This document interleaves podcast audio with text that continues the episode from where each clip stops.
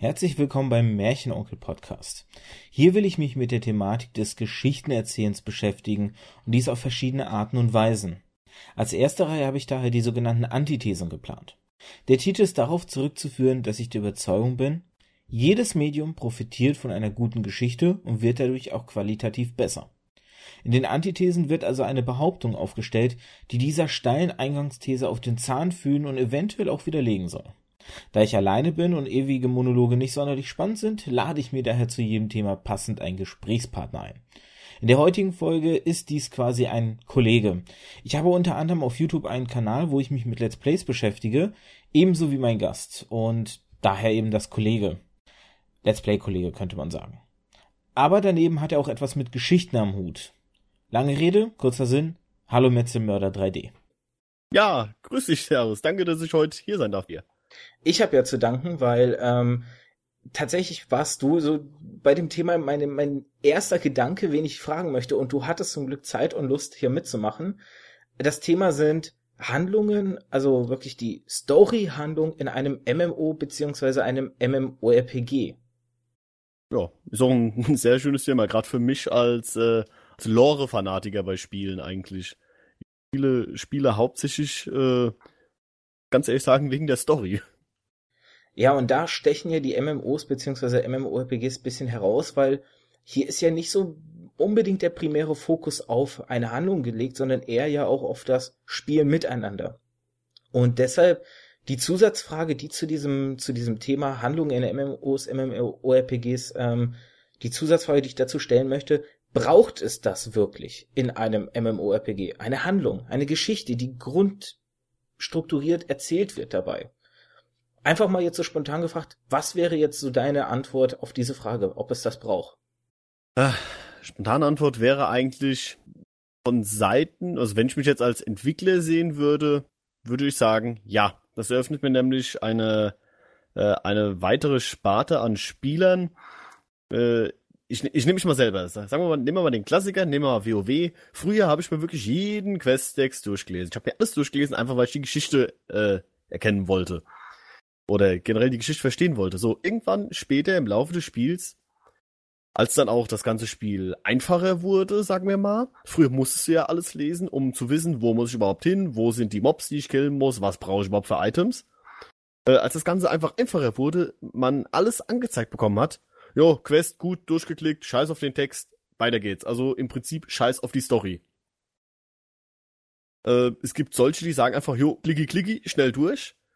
Und es gibt aber auch welche, die sagen, jo, ich würde gerne die Story wissen. Das heißt, wenn man eine Story macht, dann hat man auch wieder ein Breitband an Spielern, an Leuten, die nicht mein Spiel spielen möchten. Also Story rein und schon hat man wieder ein paar Spieler mehr, würde ich behaupten. Ja, das theoretisch würde ich dir dabei pflichten, weil ich bin halt auch jemand, dem dem die Story sehr wichtig ist und eine gute Story für mich viel ausmacht. Ich kann halt nichts mit Spielen anfangen, ähm, sag ich mal, klar, es gibt Spiele, die funktionieren nur vom Gameplay her. Ähm, wenn ich jetzt so in der Indie-Ecke mir mich umschaue, da gibt's dann zum Beispiel so coole Sachen wie äh, Speedrunners oder ähm, For League, einfach Spiele, die ein gutes, eine gute Gameplay-Idee haben und die umsetzen und wo du keine Story tatsächlich brauchst. Aber ich würde auch sagen, gerade halt bei einem RPG ein Rollenspiel, es, das sagt ja vom Namen her schon, es ist eine Rolle, die ich spiele in einer fiktiven Welt, eine Welt, die ich nicht kenne, die ich erforschen, ergründen und ja für mich entdecken kann. Und da gehört ja irgendwie schon eine Handlung dazu. Es gibt ja auch Rollenspiele, wenn wir jetzt überlegen, so Sachen wie Skyrim oder generell die, äh, das ist, glaube ich, die Elder Scrolls-Reihe, wenn ich jetzt nicht komplett äh, es durcheinander bringe, oder? Ja. Ähm, wenn man da jetzt auch schaut, das sind ja wirklich Spiele, die so viele versteckte Sachen in ihrer Welt hinlegen, sage ich mal, woran der Spieler ja auch die Welt dann erkunden und entdecken kann. Lauter Textfragmente, Dokumente, was weiß ich nicht alles. Und viele Spiele greifen ja auch gerade dieses Prinzip auf. Nicht unbedingt immer gut, aber sie versuchen es. Ich glaube sogar im, im Elder Scrolls Online ist es sogar so, dass die komplette Welt auf diese Weise entdeckt werden kann. Das muss ich ganz ehrlich sagen, weiß ich jetzt gar nicht, wie es bei äh, bei T so ist. Weil von dem Spiel hatte ich mich, äh, hatte ich mich losgesagt, nachdem ich bei der Beta, bei der Closed Beta mitmachen durfte, weil ich mir einfach gedacht habe, nee, das fühlt sich nicht nach einem Elder Scrolls an, im ganzen Leben nicht. Von daher kann ich leider zum Thema Elder Scrolls Online gar nicht so viel sagen, wie das da mit der Erkundung ist. Ich weiß nur geschichtstechnisch, dass das, glaube ich, äh, tausend Jahre vor Skyrim spielt oder so. Also eine ganze, äh, ganze Ecke vor den eigentlichen Elder Scrolls Teilen. Gut, dann können wir ja vielleicht zu einem MMORPG übergehen, was wir witzigerweise, wie wir ja mal festgestellt haben, beide kennen und beide lieben. Und tatsächlich ist dieses MMORPG auch ausschlaggebend gewesen, dass ich dieses Thema als, als Podcast machen wollte. Als allerersten Podcast und mit dir als Podcast. Und zwar ist dieses Spiel Ragnarök Online. Ja, ich hab drauf gewartet, äh, nämlich zu dem ganzen Thema Story und so weiter. Äh, Ragnarok Online hat eine Story? Fragezeichen. Äh, das und jetzt kommt das Geniale.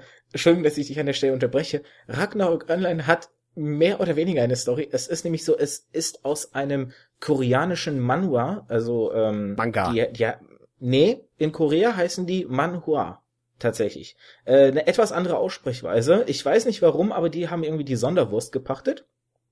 Und aus so einem koreanischen Werk ist tatsächlich das Online-Spiel letztendlich entstanden. Ich habe den mal gelesen, der sogar richtig cool ist und richtig spannend und halt einfach diese ganze nordische Mythologie aufgreift.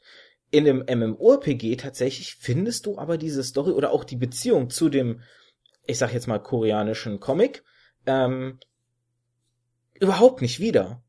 Das ist gar nicht, du, du findest quasi nur noch diese Welt, die, die Monster, die, die Struktur der Welt wieder, aber du findest nicht diese Handlung wieder. Und du findest irgendwie, wie du schon sagtest, nicht mal so eine richtig eigene Handlung. Genau das ist der springende Punkt, warum Ragnarok Online, als es rauskam, also es kam ja weit vor WoW raus, ähm, warum das dann so erfolgreich war. Gerade wenn man in eine Welt geschmissen wird, die nicht wirklich so eine eigene Handlung in, im Spiel jetzt selbst hat, äh, bietet sie einen gigantischen Freiraum, eine eigene Handlung da drin äh, entstehen zu lassen. Ich weiß gar nicht, wie viele äh, Fanfiction-Geschichten, wie viele Hörspielversuche, bleiben wir mal bei dem Klassiker auch, äh, versucht wurden, wie viele äh, mit, mit Sprites, also mit den Charakteren, was da Geschichten entwickelt worden sind, wie viele Videos mit Ingame-Grafik da entstanden sind. Einfach aus den Stories heraus, die sich die Leute für diese Welt in dieser Welt ausgedacht haben. Das ist Wahnsinn. Ja, da sprichst du was sehr, sehr ähm, Wichtiges an. Und zwar, wir, wir kennen ja ganz viele von den, ähm, ich glaube, Machinimas heißen sie ja, Machinima Videos. Videos, die ja quasi mit Ingame ähm, Grafik oder auch Ingame dank spezieller Tools, also genau kenne ich mich da nicht aus. Ich glaube, da kennst du dich ein bisschen eher aus, weil du hast mal auch schon solche Videos gemacht, ähm, aufgenommen werden. Und gerade sowas gibt's da ja oder gab's schon zu Ragnarok Online Zellen und das ist ein Spiel von 2002. Es ist erstmalig 2002 erschienen und damals gab es schon solche Videos oder haben Leute halt mit dieser Ingame Grafik Story Videos erzählt, haben Geschichten erzählt. Es gab ein Comic, es gibt eine bis heute eine Comicreihe. Ich weiß gar nicht jetzt wie viel die Kapitel haben, aber ähm, die habe ich echt gerne gelesen, wo richtig humorvolle Geschichten erzählt wurden. Es gab ein Hörspiel, was du mir ja empfohlen hattest, wo ich ähm, reingehört habe, wo ich leider aber nicht, nicht die Zeit hatte, es komplett zu hören. Aber das, was ich gehört habe, fand ich auch richtig cool. Vor allem auch die, das waren ja unerfahrene Leute, die trotzdem wie Synchronsprecher ihre Rollen gesprochen haben und das überraschend gut, dafür, dass sie halt so unerfahren waren. Es gab so viele Sachen, wie du sagst, Fanfictions gab es dazu. Und das Erstaunliche ist halt wirklich, es gibt ja die Story insofern nur, dass Ragnarok Online nur die, die Basis bildet. Also du, du kriegst quasi nur, oder wenn man sich mal so auf der Website angeschaut hat oder so, kriegst du nur die Geschichte erzählt, das ist die Welt, ähm, vor so und so vielen Jahren gab es mal den Krieg, pipapo, zwischen Monstern, Dämonen, weiß ich nicht was, und jetzt beginnt unsere Geschichte so. Und das ist, wie du sagst, du, du hast keine Geschichte an sich, sondern du, du erfindest dir deine eigene Geschichte.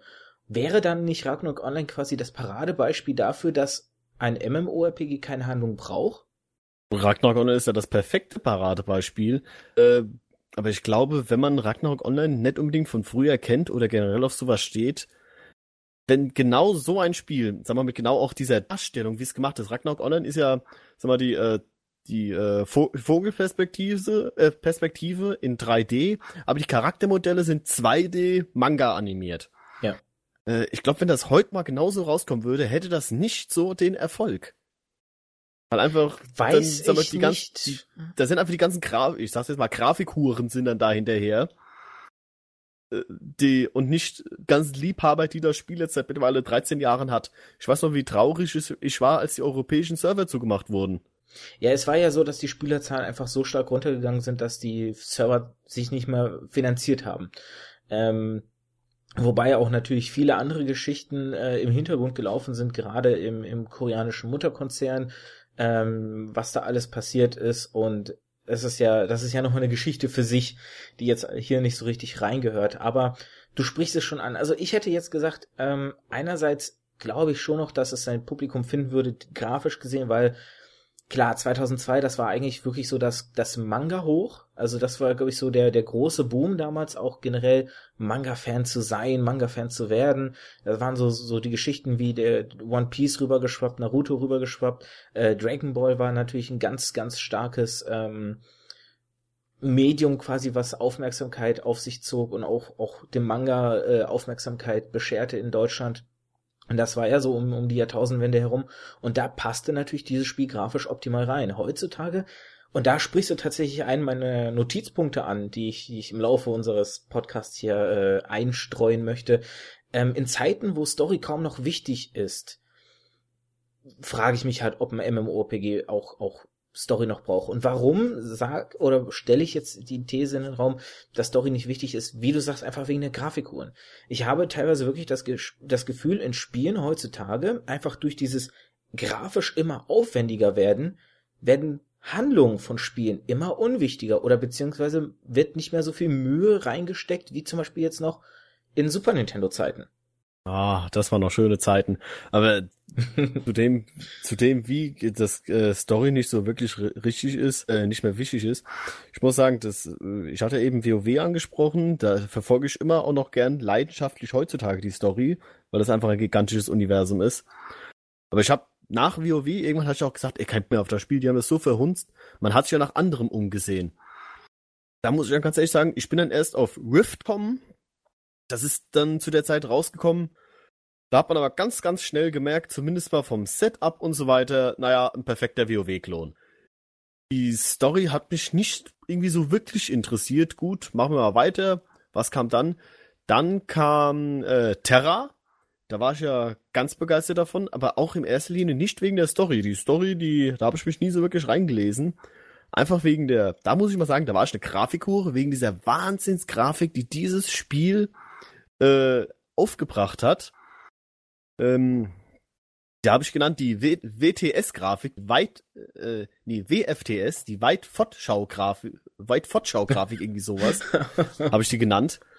Weil das hat, das hat mich einfach beeindruckt. Du kommst aus dem Startgebiet raus, äh, per, per Wurmloch, sagen wir mal, wirst du halt in die, zur Hauptstadt äh, geflogen, reitest auf dem Pegasus und du siehst im Hintergrund in 10, 20 Kilometer Entfernung siehst du die bereits voll gerenderte Stadt, so wie du sie gleich betreten wirst. Da ist kein Ladescreen mehr dazwischen, kein nichts. Du hast einfach diesen gigantischen Blick auf die Stadt, da habe ich mir gedacht, boah, geil. Scheiß auf Story, das hier ist einfach Porno, habe ich mir dann gedacht. Aber wie gesagt, letztendlich, ich spiele es jetzt immer noch wieder mal gerne, aber so richtig reingedacht in die Story, reingelesen habe ich mich nicht.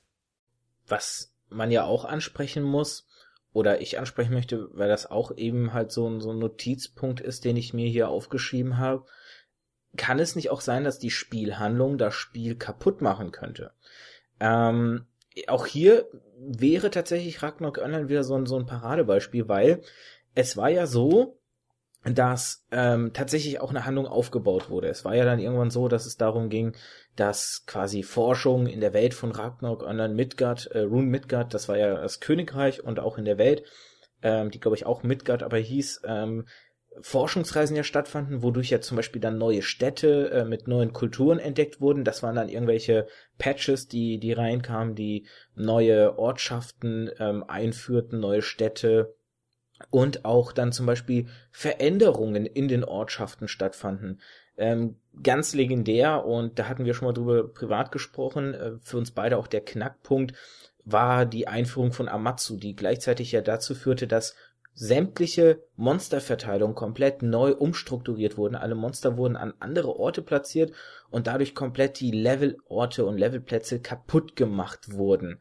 Ähm, man kann ja sagen, dass diese Umstrukturierung storybedingt so ein bisschen erklärt wurde, aber auch der, die Idee dahinter war, die Spieler mehr dazu zu zwingen, wirklich als Gemeinschaft zu spielen und nicht, wie es möglich war, wirklich bei Ragnarok Online. Ich glaube, das ist eins der wenigen MMOs, die ich kenne, wo das überhaupt möglich war, also MMORPGs, ähm, Solo zu spielen. Also ich habe wirklich monatelang komplett Solo spielen können, konnte meinen Charakter spielen wie wie in einem Diablo, also komplett alleine. Ich brauchte niemanden. Und dann kam diese Umstrukturierung und plötzlich merktest du, du kannst nur noch was reißen, wenn du dich zu einer Party zusammenschließt. Und das war storybedingt erklärt. Ja, da war Ragnarok Online, äh, muss ich jetzt aber widersprechen. Äh, sag mal, bis jetzt jedes andere Online-Spiel, was ich kenne, äh, kannst du von 0 auf 100 Solo machen. Ganz ohne Probleme. Das ist sogar quasi äh, so wirklich gedacht. Und bei Ragnarok Online war von Anfang an so gedacht, dass du genau eben das nicht kannst. Oder sag mal, du kannst es, aber mit einem erheblich massiven Zeitaufwand, äh, der sich massiv verkürzt, wenn du dir eine Gruppe suchst. Also Ragnarok wurde äh, in dem Hintergrund geschaffen, um da wirklich hochlevelig zu werden, bist du gezwungen, in eine Gruppe zu gehen, dich mit anderen zu treffen, andere Leute kennenzulernen. Diesem Gedanken okay, so hatte ich tatsächlich so hatte ich tatsächlich nie empfunden. Also. Ragnarok äh, gebaut. Ich weiß so, ich habe mein höchster Charakter, ich habe ja, ich habe es nie so, sag mal, so hoch geschafft wie du jetzt. Mein höchster Charakter war Level 74. Aber ich weiß auch, wie wie Ewigkeiten ich dafür gebraucht habe. Ich habe mir dann quasi immer äh, die Zone gesucht, wo ich wusste, aha, den kann ich besiegen äh, die Gegner, ohne dass ich massiv viel Schaden krieg, ohne dass ich massiv viel Geld ausgeben muss in dem Spiel, also Ingame-Währung. Aber es war einfach so endlich lang. Und da hast du schon gemerkt, wenn du mal mit der Gruppe unterwegs warst, mal wirklich die Dungeons erforschen konntest und die richtig schweren Gegner äh, an der Backe hattest, dass da einfach von Erfahrung her und von dem Spaß, der dahinter steckt, wirklich wesentlich mehr rauskam. Einfach weil Ragnarok früher ja auch keine Quests hatte. So, so richtig, sag mal, wie jetzt WoW oder jedes andere Spiel. Das gab's bei Ragnarok ja gar nicht. Also deine einzige Unterhaltung zwischendurch war entweder du guckst einen Film oder du schließt dich mit anderen zusammen und bist am Reden.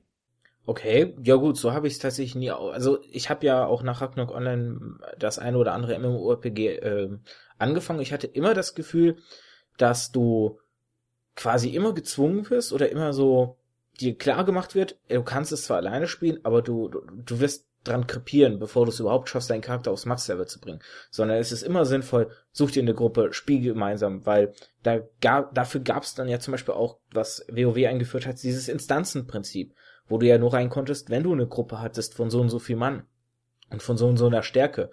Ähm, und das hatte ich halt bei, bei Ragnarok Online, wie gesagt, nie das Gefühl. Oder zumindest nicht zur Anfangszeit, als ich als ich 2002 ähm, angefangen hatte, sondern erst als dann wirklich so diese Umstrukturierung langsam kam, als das Spiel verändert wurde, als quasi diese Handlung des Spiels auch eine Veränderung mit sich brachte. Aber mal davon jetzt abgesehen, äh, wie wir das jeweils erfunden haben, ähm, der Punkt war ja eigentlich, ob eine Spielhandlung auch das Spiel, dieses Spielprinzip kaputt machen kann durch solche Veränderungen. Wie du das einschätzen würdest oder sehen würdest. Ob eine Story das Spielprinzip verändern könnte. Weil es gab ja schon bei Ragnarok Online zum Beispiel auch gravierende Eingriffe, wenn ich jetzt so an Satan Morok denke, wo dann ja quasi wirklich die komplette Stadt zerstört wurde, weil die Story dann sagte, ja, da unten lebte so ein riesiger Dämon, der wurde wiederbelebt, hat die ganze Stadt zerstört. Ab dann gab es ja nur noch Morok als so eine Ruine, mhm. ähm, eine Wüstenstadt für alle Leute, die es nicht kennen. Und wo du in der Mitte ja diesen fetten Krater hattest und, und solche Geschichten. Und das waren ja schon immense Einschnitte in das Spiel. Ja, ich denke mal, sowas kann aber nicht unbedingt das Spiel kaputt machen, weil es dann halt einfach wirklich zur Story gehört. Äh, was ja auch da ein Beispiel wäre für sowas, das wäre, um nochmal zu WoW zurückzukommen, der, äh, der Kataklysmus, der mit äh, 4.0 eingeführt wurde, wo wirklich äh, der Drache Todesschwinge wieder auferstanden ist aus der Erde und hat die gesamte Erde vernichtet, äh, umgestaltet. Weil, weil sich Blizzard mal gedacht hatte, hier, äh, die, die rennen nun seit drei Patches, rennen die, äh, nicht seit drei Patches, seit drei äh, Add-ons insgesamt bei drei Spielen rennen die nun im, durch die gleichen Startgebiete und so weiter und so fort. Müssen wir was dran ändern. Also äh, Todesschwinger eingeführt, der hat die ganze Welt verändert. Äh, und da sind plötzlich die Startgebiete sind anders. Es sind komplett andere Quests. Es gab also Neues zu erkunden. naja, dass sie aus diesem, aus dieser wunderschönen Vorlage am Ende einen tierischen Scheißdreck gemacht haben, was Spielmechanik betrifft, das sei jetzt mal dahingestellt. Aber es hat wieder Leute dazu gebracht, eigentlich wie jeder Content-Erweiterung und so weiter, dass das Spiel wieder mehr gespielt wurde. Also ich finde gerade so Dinger, die dann in der Spielmechanik was ändern, das lockt wieder Leute an. Das ist, das ist mal wieder was Interessantes. Das ist eine Abwechslung im Spiel. Ich hätte jetzt, weil ich mich mit, mit WoW ja überhaupt nicht auskenne, ich habe tatsächlich dieses Spiel immer stets gemieden, ähm, war ich jetzt, da habe ich aber wahrscheinlich Dinge durcheinander gebracht. Ich war jetzt der Meinung, Cataclysm war auch das Add-on, was von den meisten Leuten ähm, am beliebtesten war storytechnisch, aber da habe ich dann scheinbar eine, habe ich es irgendwie falsch in Erinnerung, weil bei dir klang es jetzt eindeutig so, dass ja gut, wobei du hast eher die Spielmechanik angesch angeschnitten als als großer Rotz. Richtig, also storytechnisch muss ich sagen, macht Blizzard mit, mit WoW äh, eine astreine Nummer. Das ist eine Wahnsinnsstory. Aber sie haben in der Classic, Classic Story war wunderbar. Da kam Burning Crusade, da war auch noch alles geil. Da haben sie auch die Spielmechanik wunderbar funktioniert. Wrath of the Lich King auch affengeil. Endlich dem Lichtkönig in den Arsch treten, den man seit Warcraft 3 kennt, ihn da selber noch gespielt hat quasi.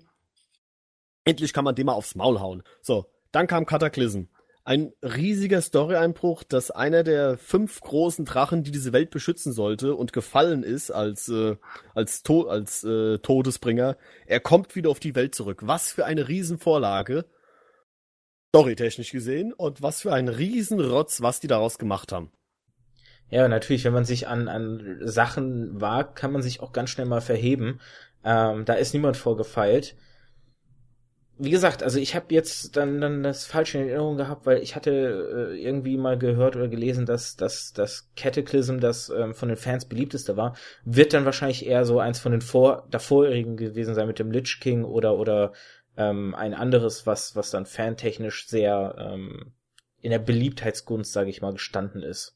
Definitiv. Entweder Entschuldigung, entweder äh, Wrath of the Lich King oder Burning Crusade, das sieht man auch, sagen wir mal, an den ganzen Privatsurfern, äh, die laufen alle auf entweder äh, Classic, Burning Crusade oder Wrath of the Lich King, weil die Add-ons danach will einfach keiner spielen, weil die inhaltstechnisch so scheiße waren.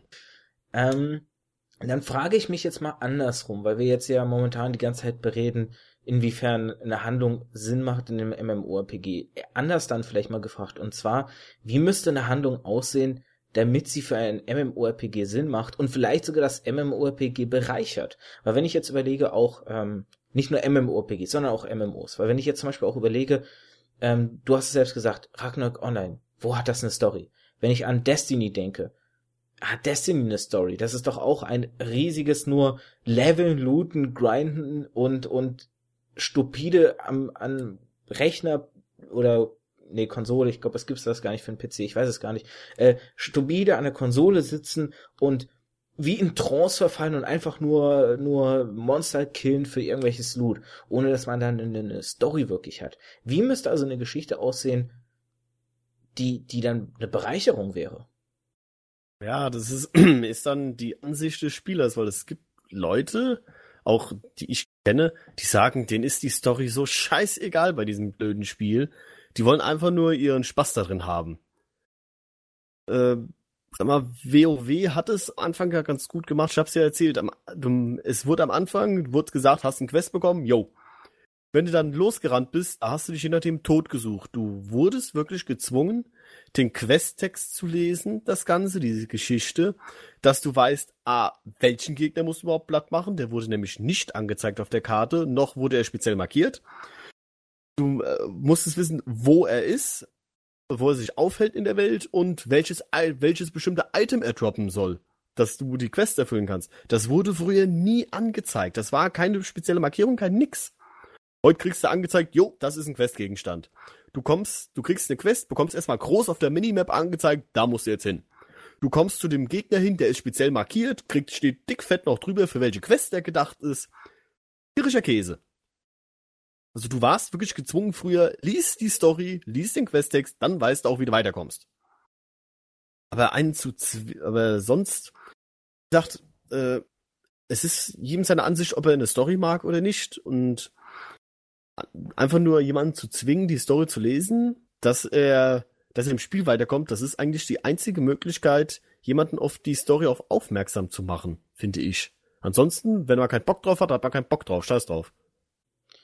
Ist das vielleicht auch ein Phänomen oder ein Effekt des sogenannten Casual Gamers, dass, dass die Entwickler ja versuchen, immer mehr ähm, Spieler abzugreifen, weil sich dadurch nur noch die Finanzierung oder die Refinanzierung ermöglicht, den, den Gewinn zu erzielen. Das ja, das ist ja auch sowieso ein großes Streitthema.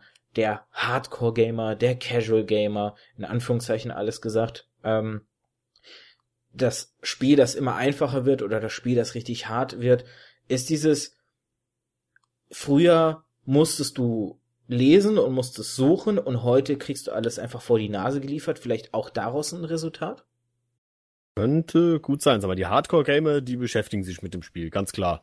So, ich habe mich auch mit WoW, also mit der Story in Warcraft generell, hauptsächlich beschäftigt, weil ich äh, Warcraft 3 vorher gespielt hatte. Und ein Strategiespiel, das war schwer storylastig. Es wurde einfach in sehr vielen Zwischensequenzen wurde die Story erzählt. Aber wenn ich so dran denke, ja, es kommen viele Leute zum Spielen, denken so, oh, komm, ich probier's mal. Und da wäre ein Beispiel, zum Beispiel, äh, oder nehmen wir jetzt mal, sag mal, WoW ist jetzt einfach, die kommen rein, oh schön, da komme ich ja schnell voran, das kann ich spielen. Äh, und dagegen als Konter könntest du jetzt zum Beispiel nehmen Monster Hunter oder Dark Souls. Das sind Spiele, die bieten dir keinen einfachen Eintritt. Du musst dich wirklich mit dem Spiel beschäftigen, sonst hast du gearscht.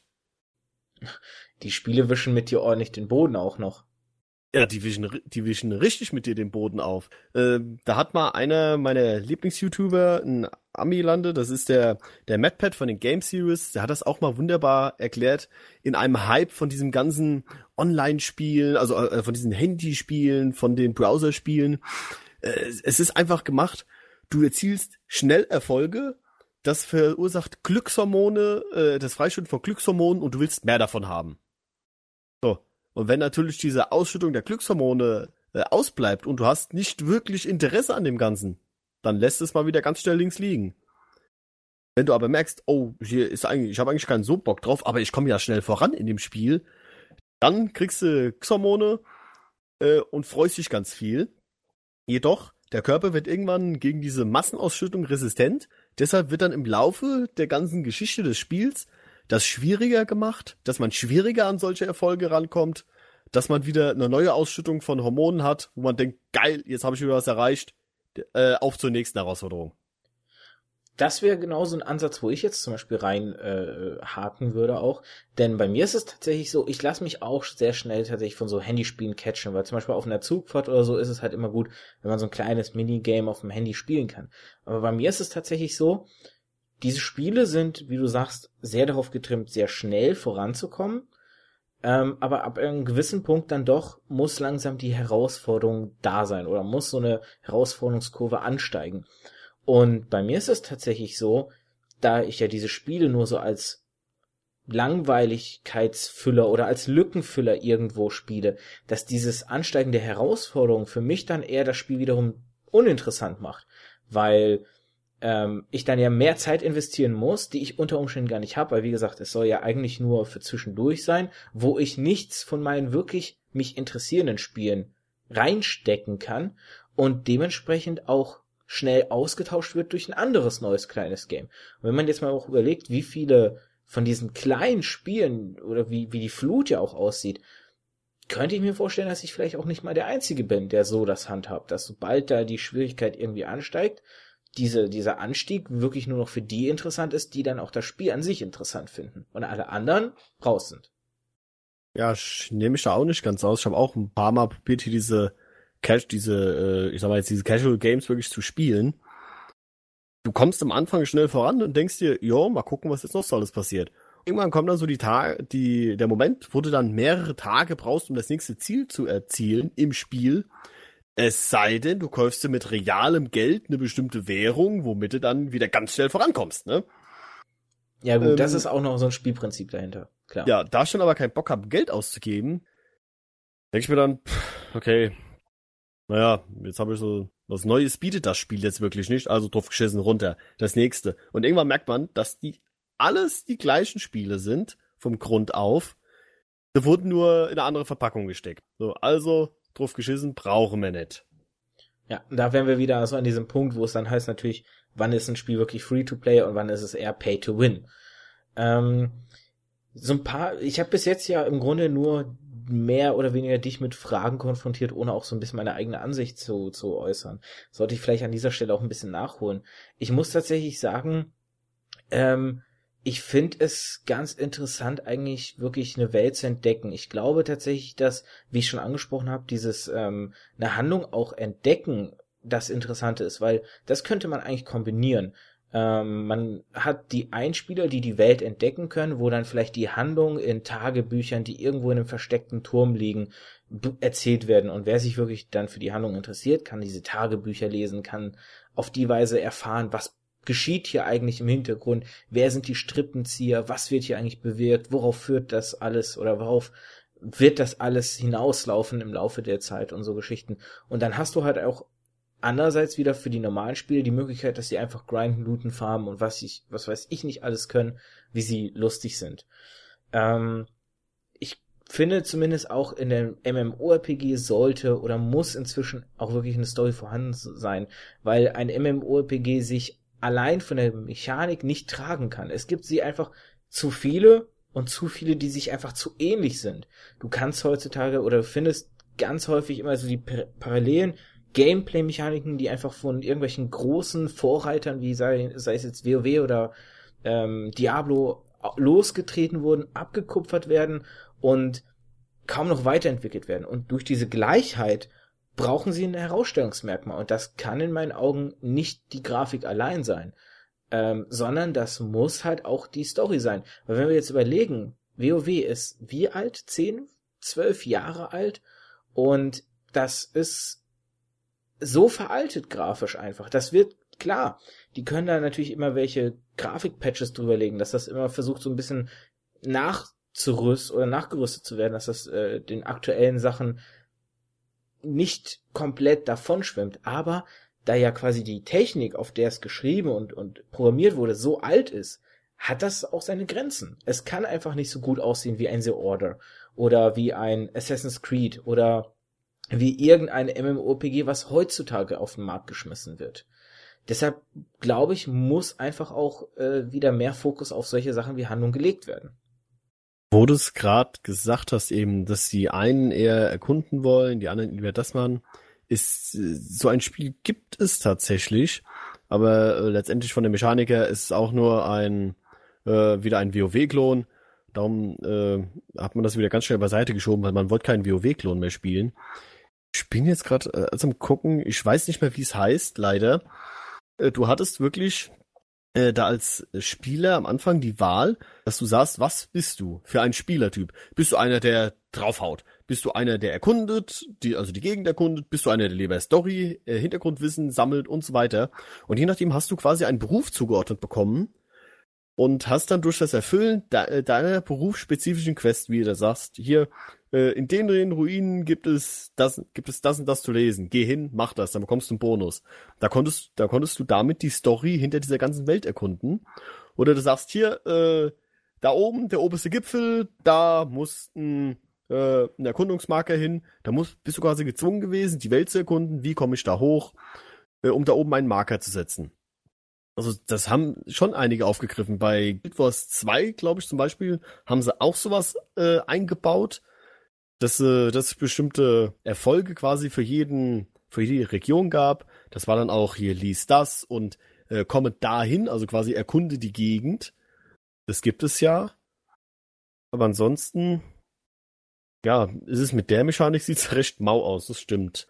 Aber das wäre das wirklich so strikt mal besser in einem Spiel zu verpacken mit einer ähm, mal mit, mit neuen Ideen, wie zum Beispiel ähm, Terra hat, als rauskam, dass du nicht das übliche Gegner anklicken und Button-Smashing hast, sondern dass du wirklich aller äh, Ego-Shooter auf den Gegner wirklich zielen musst, also ein komplett neues System für MMOs. Das war mal wieder was Neues. Da denkt man so, geil.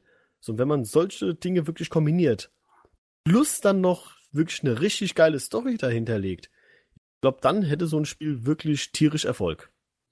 Es gibt eine ähm, Idee auch, die ich hatte, ähm, als ich so meine, meine Notizen erstellt habe und so ein bisschen über das Thema nachgedacht habe.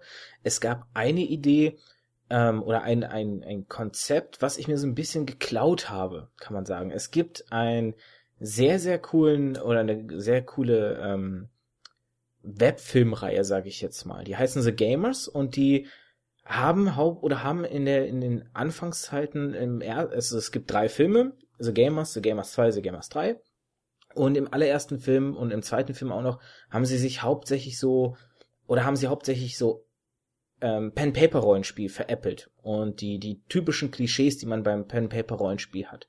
Im dritten Teil haben sie dann auch sehr stark ähm, sich auf Trading Card Games gestürzt und haben die ein bisschen veräppelt. Aber da haben sie eine Idee umgesetzt oder eine Idee gezeigt äh, für dieses fiktive Trading Card Game, die ich so gerne mal in einem MMORPG sehen will oder in einem MMO generell sehen möchte. Und zwar eine Geschichte, die von den Spielern beeinflusst wird, wo die Spieler Einfluss nehmen können. In diesem fiktiven Trading Card Game gab es nämlich, wie typischerweise für viele Trading Card Games, Fraktionen. Du konntest oder du warst dann zum Beispiel, weiß ich nicht, die Elfen, die Totenbeschwörer und weiß ich nicht was. Und eine Fraktion hatte schon über Jahre hinweg die Turniere dominiert. Und es war so, wenn du ein Turnier gewonnen hattest, durfte deine Fraktion oder durftest du für deine Fraktion bestimmen, ähm, wie die Handlung des Spiels, dieses Trading Card Games weitergeht, indem du Kernelemente des Spiels beeinflussen konntest. Du konntest zum Beispiel bestimmen, der König dieser Fraktion wird von uns getötet jetzt oder so. Und das hatte dann Einfluss auf dieses Spiel. Und die Idee da oder hinter diesem Filmkonzept die Idee war, dass quasi diese Fraktionen über Jahre hinweg diese Turniere immer dominierten und dadurch immer die gegnerischen Fraktionen klein halten konnten, so dass die quasi nicht mehr die Oberhand erzielen konnten und nicht mehr quasi die Story ähm, für sich beeinflussen konnten, sondern immer das Dunkel, also das, das Böse wirklich immer an der Macht war. Und das wäre doch auch ein cooles Prinzip für ein MMORPG, dass du Fraktionen hast, dass du wirklich eine Handlung hast und dass diese Handlung durch Siege in bestimmten Situationen, in Turnieren oder hier denke ich an, an Ragnarok Online, wo du ja die ähm, War of Imperium, also wo du ja Gildenkriege hattest, ähm, um, um bestimmte Festungen, dass man darüber ausknobeln kann, wer beeinflusst jetzt die Geschichte und dann wie wird die Geschichte beeinflusst. Da habe ich jetzt zwei Beispiele, wie es ein bisschen ist. Einmal wieder nenne ich Terra. Äh, bei Terra können die einzelnen Regionen äh, können äh, jetzt mal die Gildenleader sich quasi als, ich nenne es jetzt mal Bürgermeister aufstellen und werden dann gewählt. Die können dann in den Gebieten Steuern erheben, die können, äh, äh, soweit ich noch weiß, hier ähm, Kaufleute und so umsetzen dass das Ganze wirklich umgebaut wird, dass diese Gilde jetzt aber die Macht über diese Region hat und da dann, da dann auch halt letztendlich die Preise bestimmt. Darüber hinaus kann dann auch ein Großkönig gewählt werden, irgendwie sowas. Ich habe mich nie ganz mit dem System beschäftigt. Das war schon richtig geil. Und dann wirklich äh, das beste Beispiel für das, was du gerade gesagt hast, so ein Spiel, wo wirklich äh, alle die Freiraum haben, die sie wollen, das gibt es bereits. Es gibt es seit mehreren Jahren und falls du es schon mal gehört hast, ich rede von EVE Online. Der Name sagt mir tatsächlich was, aber dass so ein Spielprinzip dahinter steckt, das war mir nicht klar. EVE Online ist ja, für die, die es nicht kennen, ist ein letztendlich ein MMO, aber nicht, äh, du rennst in der, irgendwo in der Weltgeschichte rum, sondern es ist ein Weltraum-MMO. Du bist äh, in einem gigantischen Universum unterwegs in diesem Spiel und dieses Spiel ist wirklich ein reines Landkastenspiel. Die Entwickler haben dieses Spiel entwickelt, die haben Händler und sowas eingebaut, ein paar Planeten und so weiter und so weiter. Und die haben wirklich fast null Story dahinter gesteckt. Die haben einfach gesagt, hier, macht was ihr wollt in dem Spiel. Und genau danach leben die. Es gibt mittlerweile zwei Ereignisse in diesem Spiel, die sind, die waren weltbewegend. Das eine war eine war eine Spionage in diesem Spiel. Es gibt ja gigantische Gilden natürlich da auch, die auch richtig viel äh, Einfluss haben.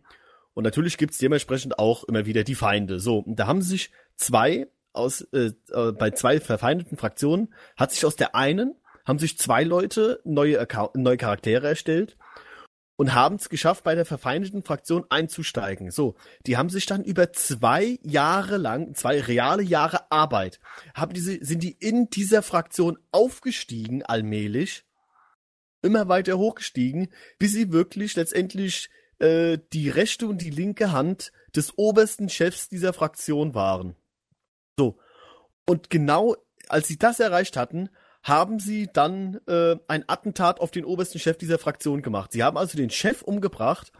Das heißt, dass ihre eigene Gilde hat jetzt äh, 50 Prozent oder noch mehr der Reichtümer dieser Fraktion bekommen. Die haben allen Loot bekommen, alles Mögliche. Die anderen sind, das war eine gigantische Aktion. Die anderen sind natürlich dann erstmal zu den Spiel, äh, zu den Game Master gegangen, bei dir, wie kann das sein und so weiter. Da sind, glaube, im fünfstelligen Betrag sind da letztendlich, wenn man das mal umrechnen würde, im fünfstelligen Betrag sind da, ist da Wert von der einen Gilde in die andere übergelaufen. Und die Entwickler haben ganz einfach gesagt, shit happens. Wir haben euch da reingeworfen, äh, ihr habt das Spiel, die Story so kreiert, wie sie jetzt ist. Und wenn sowas passiert, euer Pech. Shit happens. Hättet ihr besser aufpassen müssen. Oder euer Glück, weil das zeigt ja eigentlich eine gute Story aus, dass, genau. dass und, ja solche, solche Geschichten möglich sind. Und die andere Story, die ist noch gar nicht so lange her. Das ist die, die größte Schlacht, die jemals äh, fick, äh, online stattgefunden hat. Da haben über 3000 beteiligte Spieler waren daran äh, bete wirklich beteiligt. Es haben sich zwei Gruppen, äh, zwei befeindete Gruppen haben angefangen sich zu kloppen und da haben sie, da haben sie immer mehr äh, die Leute hinzugeholt. Die Server haben geleckt und so weiter. Es war eine gigantische Datenmasse. Es sind immer mehr Leute dazukommen aus dieser Fraktion. Es war eine Schlacht von mehr als wirklich 3000 Leuten am Ende, äh, die da stattgefunden hat. Die war nach äh, wie viel Stunden war die erst beendet, weil einfach der die Rechenleistung einfach so lange gebraucht hat, um das Ganze zu verarbeiten. Es ist ein gigantisches Trümmerfeld mit Trümmern von den Schiffen, von den Wracks und so weiter. Es sind auch wieder äh, äh, ein Wert ist da zu Bruch gegangen, wenn man das mal hochrechnet. Das ist der Wahnsinn. Und aus dieser Geschichte, äh, die Entwickler haben dem zu Ehren Ort Schlachtfeldes ein Denkmal errichtet im Spiel.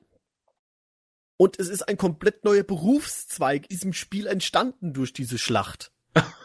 Dass die Spieler wirklich gesagt haben, oh geil, hier, da können wir bestimmt was rausholen. Da sind wirklich quasi äh, Schatzjäger äh, als Beruf draus entstanden. Es gibt in diesem Spiel keine Berufe, die du wählen kannst dass die Leute wirklich dahin sind, haben die Schiffe gelootet und so weiter, um das, was sie finden, den ganzen Schrott, um ihn wieder zu verkaufen. Da ist ein, das ist Wahnsinn, was dieses Spiel letztendlich bietet. Ja, die ist. Und das Schöne ist, es ist, es ist so eigentlich auch kostenpflichtig, sagt, äh, muss man sagen. Aber man hat die Chance, wirklich seinen Monatsbeitrag äh, komplett mit Ingame-Währung zu bezahlen. Wenn du genug Ingame-Währung hast, kannst du das gegen einen äh, Plex eintauschen, tauschen, so heißt das. Und dieser Plex ist ein Monatsbeitrag wert. Da löst du den ein und du hast den nächsten, äh, kannst den nächsten Monat kostenlos, den du spielen kannst. Und je nachdem, wenn du natürlich richtig gut bist, gerade in Ressourcen sammeln oder du kannst auch, du kannst auch als Kopfgeldjäger kannst du dich äh, äh, versuchen, weil es gibt ja dementsprechend auch Spieler, auf denen sind Kopfgelder ausgesetzt. Und wenn du den natürlich äh, erwischst, dann bekommst du das Kopfgeld ausgezahlt. Und so gibt's dann schön wirklich so Ton, da ist die Sicherheit auch von den KI-Spielen ist da, ist da runtergeschraubt, die schauen da schon mal weg. Oder da sind gar keine KI-Spieler, äh, also die Sicherheit ist gar nicht vorhanden. Wenn du da natürlich hingehst, äh, da bist du am besten sehr gut bewaffnet, sonst äh, kommst du nach dem nächsten Hyperraumsprung, wirst du direkt auseinandergenommen von irgendwelchen äh, Spielern, auf die Kopfgelder ausgesetzt sind. Äh, und die looten dich aus. Hast du Pech gehabt. Also das Spiel ist so gigantisch, das, aber um da richtig auch was zu reißen, dass du sagst, ich werde jetzt der geilste Kopfgeldjäger oder so, musst du auch ziemlich viel Zeit investieren, weil es einfach eine Masse an Ingame-Geld kostet, da allein die Schiffe zu, äh, für zu kriegen, Technologie dafür zu kriegen, dann die Waffen, die Munition, die du dazu brauchst, aber es macht, wenn man sich damit beschäftigt und die Zeit hat, ist es Wahnsinn da muss man ja sagen, dass es dann umso erstaunlicher, dass dieses Spiel so unterm Radar fliegt. Es ist halt kein, sag mal, kein Fantasy-Rollenspiel jetzt wie WoW, Rift oder sonst was. Es ist halt eine Weltraumsimulation. Aber von diejenigen, die es kennen oder da schon mal davon gehört haben, oder auch diese, diese Schlacht, die da stattgefunden hat, das war vor zwei Jahren, es ist, es ist Wahnsinn. Es bleibt einfach in, in Erinnerung, das Ganze. Ja, aber du sagst, es ist nicht so dieses typische Fantasy. Wenn man jetzt bedenkt, das erfolgreichste Spiel bei Kickstarter, das ist, ach doch, oh, wie heißt denn das jetzt wieder? Ich komme nicht drauf, was inzwischen schon nach Kickstarter auch durch Spenden schon bei 80 Millionen Dollar angekommen ist. Dieses riesige Spiel, auch eine Weltraumsimulation, wo du auch dein eigenes Raumschiff kaufen kannst, wo Ja, ja, du bis jetzt, äh, ich weiß, ich komme auf den Namen nicht. Ähm, Ich weiß, das ist von, von was ein ganz berühmter Entwickler. Ah, ich komme jetzt auch gerade drauf. ja, aber das zeigt ja auch, Weltraum ist ja nicht unbedingt jetzt unbeliebter als Fantasy. Ne? Also Hm, dementsprechend, ähm, wie gesagt, ich persönlich habe Eve als solches Spiel, als solches Spiel mit solchen Möglichkeiten nie wahrgenommen. Und dementsprechend, gut, vielleicht liegt das auch an mir persönlich und äh, hat nichts zu sagen. Und Eve ist eigentlich nicht eben unterm Radar fliegend, wie ich es gerade behauptet habe, sondern das total große, berühmt, beliebte Spiel. Und ich, Dummbatz, habe nur in der Höhle gelebt und es nicht mitbekommen. Kann auch sein. Aber ähm, ich persönlich habe es jetzt schon so ein bisschen, oder hätte es jetzt schon so empfunden, dass Eve ähm, sich einfach nicht mit der Bekanntheit messen kann wie manch anderer großer Titel, wie ein The Elder Scrolls Online, wie ein WoW oder dergleichen. Da kann ich auch ganz genau den Grund für sagen, nämlich das, was ich vorhin gesagt habe. Ähm, ganzen bekannten Spiele, die sind darauf aus, dass du früh schnell Erfolge kriegst, äh, wo du denkst, oh geil, jetzt will ich weitermachen. Eve ist eins dieser Spiele aller Dark Souls oder Monster Hunter. Das gibt dir keinen leichten Einstieg. Das ist im Einstieg knüppelhart. Du musst erstmal die ganze Mechanik lernen und so weiter. Das ist riesig. Aber wenn du dich mal damit beschäftigst, wenn du die Zeit nimmst, dann ist es wirklich Hammer. Dann ist es geil. Ja, und angesichts dessen, dass der Trend ja momentan tatsächlich wieder zu diesen alten, harten Spielen geht, siehe den riesigen Erfolg von Dark Souls, ähm, Entschuldigung, könnte ich mir vorstellen oder wundere ich mich generell. Gut, das Spiel ist auch ein bisschen älter, natürlich. Ähm, da ist wahrscheinlich da das Problem, wenn das, wenn Eve Online jetzt so erscheinen würde, mit dieser Schwierigkeit und mit diesem Online-Faktor, dass jetzt vielleicht durch diese, dieses gesteigerte Interesse an schweren Spielen vielleicht auch noch in der Bekanntheit einfach nur, nur in der Bekanntheit, nicht unbedingt jetzt von, von den äh, Spielerzahlen, sondern einfach nur in der Bekanntheit mehr Aufmerksamkeit bekommen würde. Und jetzt, weil es einfach schon etwas länger aktiv ist und einfach etwas älter ist, deshalb diese, dieser Bekanntheitsschub nicht gewährleistet ist. Aber ähm, ja, diese beiden Spiele würden tatsächlich in so eine Richtung gehen, wie, wie ich es mir ähm, vorgestellt habe. Mir ist tatsächlich sogar eingefallen, dass, dass ich sogar noch ein drittes Beispiel hätte. Ich weiß leider jetzt nicht, wie dieses Spiel heißt. Ähm, ich weiß aber, es gibt ein MMO-Spiel zu einer Fernsehserie.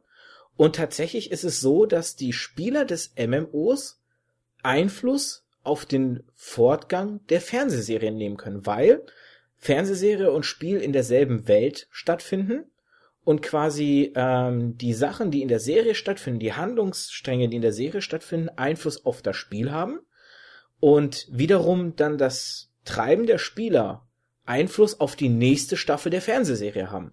Ich müsste jetzt mal wieder recherchieren, welches das war. Ich glaube, das war auch eine Science-Fiction-Serie. Musst du gar nicht. Weißt du das? Ich kenne dieses Spiel, ich spiele es auch selbst. Und das ist auch das Spiel, was jetzt äh, bei uns im, im Let's Play Forum, Let's äh, Plays.de. weitermache, let's-plays.de, genau, machen wir gerade mal ein bisschen Schleichwerbung. Sonst gibt's Ärger von Micha. Mhm. ähm, was da als nächstes Community-Projekt gewonnen hat. Das, du meinst nämlich Defiance. Stimmt, genau, so hieß das. Das ist ein Third-Person-Online-Shooter, äh, was in einem zerstörten, ah, was war das, San, San Francisco, glaube ich, spielt. Und zu diesem Spiel gibt's auch gleichzeitig die Fernsehserie. Also das Spiel, das Spiel muss ich auch sagen, macht tierisch Spaß. Das ist auch sowas, was mich begeistert hat. Ja, das habe ich gemeint tatsächlich. Ähm, wo du den Namen gesagt hast, äh, ist es mir auch wieder eingefallen. Aber das zum Beispiel wäre halt Und so das eine- andere, was, und das andere, was wir eben, Entschuldigung, wenn ich gerade Ja, noch klar. unterbreche, das andere, was wir eben gemeint haben, das dicke, das war Star Citizen. Ah, hast du hast du das einmal kurz recherchiert? Genau, das hatte ich, das hatte ich gemeint. Ja, ich habe gerade, ich, ich weiß es doch, ich habe noch mal kurz geguckt, das war Star Citizen gewesen. Ja, stimmt. Ähm, nee, aber genau, das, das, dieses Def- Defiance, ähm, wäre nämlich auch so sowas, wo, wo es ja diese, diese Mechanik gibt, wo die Spieler Einfluss auf die Spielwelt nehmen. Und ich glaube, solche Spiele können halt ganz interessant sein. Das Problem ist nur, dass solche Spiele umzusetzen, glaube ich, eine besondere Hürde ist. Also man sieht's ja jetzt einfach, EVE Online, Defiance, die haben zwar einen gewissen Ruf und einen gewissen Bekanntheitsgrad, aber nicht vergleichbar mit einfach ganz anderen großen AAA-Titeln, wo du einfach jemanden wild auf der Straße nehmen kannst, du sagst dir den Titel und der wird zumindest den Titel schon mal gehört haben. Das ist ja einfach nicht der Fall. Und das finde ich ein bisschen schade, weil dieser Ansatz, eine Geschichte, die man beeinflussen kann, doch eigentlich in dieses wirklich meiner Meinung nach sterbende Genre der MMO-Spiele eine komplett neue Würze und einen komplett neuen Flair reinbringen wird oder könnte. Das hat dann auch viel was mit dem mit dem Geld zu tun, was dahinter fließt. Ob die großen Entwicklerstudios, weil ich denke mal, wenn die Kleinen kommen und sagen, hier, wir haben die und die und die äh, Idee, das und das würden wir gern machen, dann überlegen die Großen, na, können wir möglichst viel Geld daraus ziehen, ja oder nein? Und das ist ja bei einem MMO sehr wichtig, weil ne, ähm, das typische Abo-System, wie es früher gab, ist ja seltener geworden, sehr viel seltener. Dieses wirklich, man bezahlt für einen Monat, für drei Monate, sechs Monate oder zwölf Monate und hat dann gestaffelt vielleicht Rabatte. Das ist ja wirklich viel, viel seltener bei den MMOs geworden. Du hast häufiger eher so, dass du irgendwelche optischen Accessoires oder irgendwelche Zusätze dir erkaufst und dadurch die Finanzierung stattfindet. Und ähm, ich glaube, WoW ist Teil Teil oder ist ganz schon auch auf dieses ähm, optische Kaufen umgestiegen? Hat das noch ein Abosystem? WoW hat noch ein Abosystem, faszinierenderweise, aber die sind mittlerweile auch auf den Trichter von EVE Online gekommen. Du kannst mittlerweile bei WoW äh, dir durch Ingame Gold deine äh, Monatszeit erkaufen. Stimmt, davon hatte ich auch. Da waren, sie, da waren sie nämlich ganz clever. Da haben sie auch gleichzeitig was gegen die ganzen äh, Goldfarmer unternommen. Du kannst dir für 20 Euro einen äh, Chip kaufen, sagen wir jetzt einfach mal. Den kannst du bei WoW ins Auktionshaus stellen. So, und dieses Ding ist, äh, was war das? Das kommt natürlich wieder auf Server, von Server auf Server an, auf die Infrastruktur. Sagen wir so 35.000 Gold wert. So. Also derjenige, der es für 20 Euro gekauft hat, der kriegt, der kann massig Gold da von dem Ding bekommen. Und derjenige, der das für massig Gold gekauft hat, kann das gegen Spielzeit einlösen. Ja, jetzt könnte man ja wieder sagen, na gut, äh, die Spielzeit kostet im Monat 13 Euro und das Ding kostet zu kaufen 20 Euro. Ähm, das ist natürlich für den, der es gekau gekauft hat, äh, das Teil fürs Re Realgeld, da sag mal, war es ein Verlustgeschäft. Und der andere, der hat halt, sag mal, sich seine 13 Euro gespart. Aber ansonsten hat WoW auch noch das klassische Abo-Modell und hat auch noch den Ingame-Shop, wo du dir dann ähm, hier Pets und Reittiere und sowas kaufen kannst. Ja, da sieht man halt, die müssen auf vielen Faden sozusagen wandeln, um die Finanzierung zu gewährleisten. Wobei man aber auch sagen muss, äh, fairerweise, auch wenn WoW schon lange über den Rückgang der Spieler klagt, in Anführungszeichen, sind sie noch immer das Spiel mit den meisten Spielern einfach. Da träumen andere Spiele von, äh, andere MMOs einfach von, dass so viele Leute gleichzeitig äh, auf ihren Servern wandeln. So spannend das Thema auch ist und wir jetzt ja richtig in Fahrt gekommen sind, so schade ist es halt, dass wir auch schon wieder Schluss machen müssen. Denn die Idee dieses Podcasts ist es halt auch, dass wir maximal so um eine Stunde herum herreden. Ähm, einfach weil das sonst ja auch irgendwann von der Aufmerksamkeitsspanne für einen Zuschauer zu lang wird und zu anstrengend wird. Ich würde aber schon sagen, wir können ja nicht so richtig ein Fazit schließen, weil es hängt einfach vom Spiel ab ob jetzt die Antithese bestätigt ist oder nicht. Es gibt die Spiele, die die Story tatsächlich brauchen, wo die Story tatsächlich eine Bereicherung ist. Wir haben jetzt zuletzt zwei sehr schöne Beispiele hervorgebracht, beziehungsweise drei. Ähm, und es gibt halt die Spiele, die es nicht brauchen, weil einfach auch die Spieler es nicht unbedingt wollen. Ähm, hast du noch irgendwas, was du abschließend vielleicht sagen möchtest? So jetzt erstmal nicht. Also ich schließe mich definitiv deinem Fazit an. Es gibt Spiele, da ist, da ist die Story wichtig. Es gibt aber Spiele, da, da braucht man sie nicht, weil einfach die Spieler ihre eigene Geschichte erstellen. Beziehungsweise dann, äh, wo die Spieler sowieso sagen, hier, ich brauche keine Geschichte, ich will einfach nur ein gutes Spiel spielen. Aber ich denke letztendlich, man braucht wirklich beides. Man braucht ein gutes Spiel, man braucht ein gutes Spielprinzip und auch eine schöne Story dahinter, um möglichst viele Leute auf dieses Spiel aufmerksam zu machen, um es dafür zu begeistern. Gut, dann danke ich dir an dieser Stelle vielmals, dass du dabei warst, dass du mit mir diese Stunde durchgehalten hast und dass wir sie auch vollgekriegt haben. Ähm, ich hatte nämlich wirklich zu Anfang, äh, das kann ich an der Stelle noch kurz sagen, zu Anfang wirklich die Befürchtung, schaffen wir es oder wie viel schaffen wir überhaupt zu quatschen? Weil ähm, das ein Thema ist, was auf den ersten Blick erstmal nicht viel Stoff bietet. Aber man sieht, wenn man sich ein bisschen reinfuchst, kann man doch einiges an interessanten Abzweigungen nehmen.